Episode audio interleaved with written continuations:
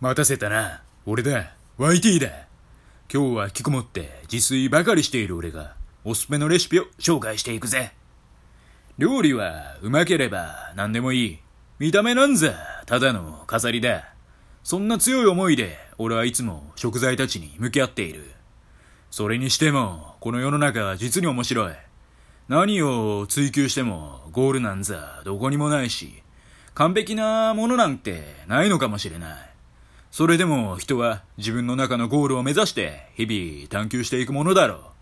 料理もそうだ。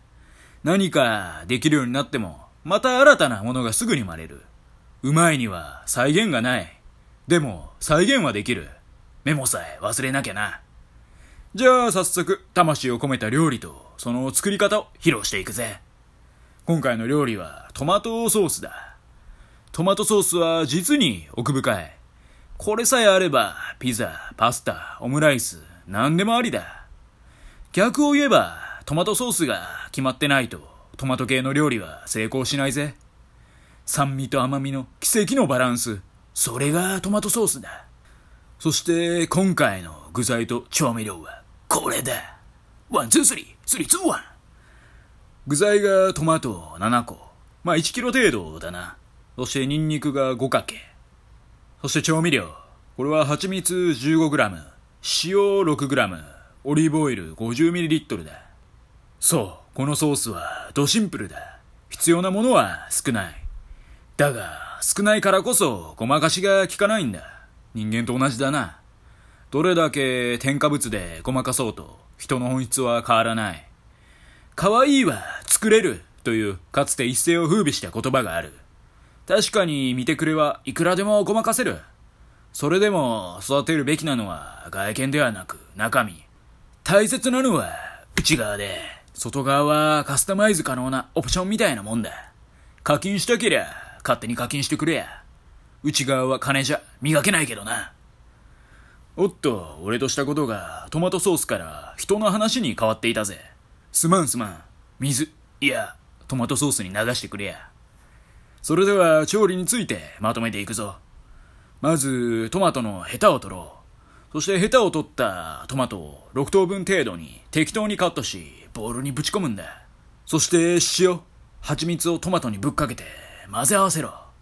そして混ぜ合わせたらラップで密閉し、30分程度冷蔵庫でおねんねだ。トマトが冷蔵庫でおねんねしていてもあんたに寝る暇はないぜ。次はニンニクと戯れよう。まず、ニンニク5かけをみじん切りにする。そして鍋にオリーブオイル 50ml を入れるんだ。ちなみに、この鍋は後でトマトをすべて入れるから、それなりのサイズの鍋にしてくれよな。そしてその中で、ニンニクがきつね色になるまで弱火で炒めるんだ。間違っても強火にするんじゃない。そして弱火で炒めていくと、ニンニクの匂いが通ってくるんだよな。いい匂いか否かは人それぞれ感想が違うが、俺にはたまらない。ニンニクは需要競争にいいらしいが、匂いを嗅ぐだけで俺はバキバキだ。まあそれは嘘だがな。ニンニクが炒め終わったら、いよいよ最後の作業だ。トマトを冷蔵庫から呼び起こし、鍋にぶち込め。そして中火で30分程度煮詰めるんだ。ぐつぐつぐつぐつ煮詰めていこう。そしてトマトがクタクタになったら、攪拌するんだ。そして容器に移す際にザルでこす。これで終わりだ。ん ?30 分も煮詰めるのを待ってられないだって。しょうがないな。そんなあんたは俺の他の配信でも聞いてくれ。30分がちょうど30分ぐらいかなと思うペースで過ぎていくぜ。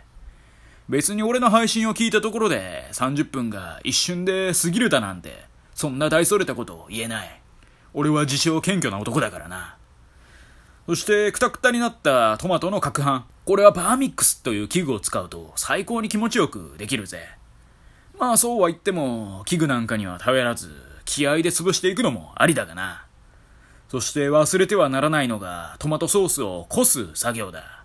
こすのはものすごいめんどくさい。だがこれをするだけで、口当たりの良さは格段に上がる。こす作業なんだが、ザルでぐりぐりぐりぐりやるだけだ。それでできる。どれだけ攪拌しようと、トマトの細かい種や薄皮がどうしても残っちまうんだ。そいつらを置き去りにすべく、こしてこして、こしまくるんだ。この超絶めんどくさいコス作業を終えた先に待ってるのは、それはそれは滑らかなトマトソースだ。それにしても、料理ってのは実に奥深い。ここに至るまでも、それなりに手間はかかっている。そして最後のこのコスという一手間。これを怠るだけで、クオリティには恐ろしいほどの差が出るんだ。もちろん、85点か100点。それぐらいの差だ。もちろん85点でも当然うまい。それでもここまで来たら100点を目指そうじゃないか。人生で100点なんてそうそう取れない。なぜなら人生は不確定要素がでかすぎるからだ。しかし料理は違う。もちろん全てが再現可能かと問われたらそんなことはないだろう。食材や微妙な火加減の差などで違いは出るからな。それでも料理ではあんたにとっての100点が取れるはずだ。だから最後にこせ。息子がぐずってようが、おんぶしながらリズミカルにこすんだ。恋人に後ろからちょっかいをかけられようが、吹き飛ばして、こし続けるんだ。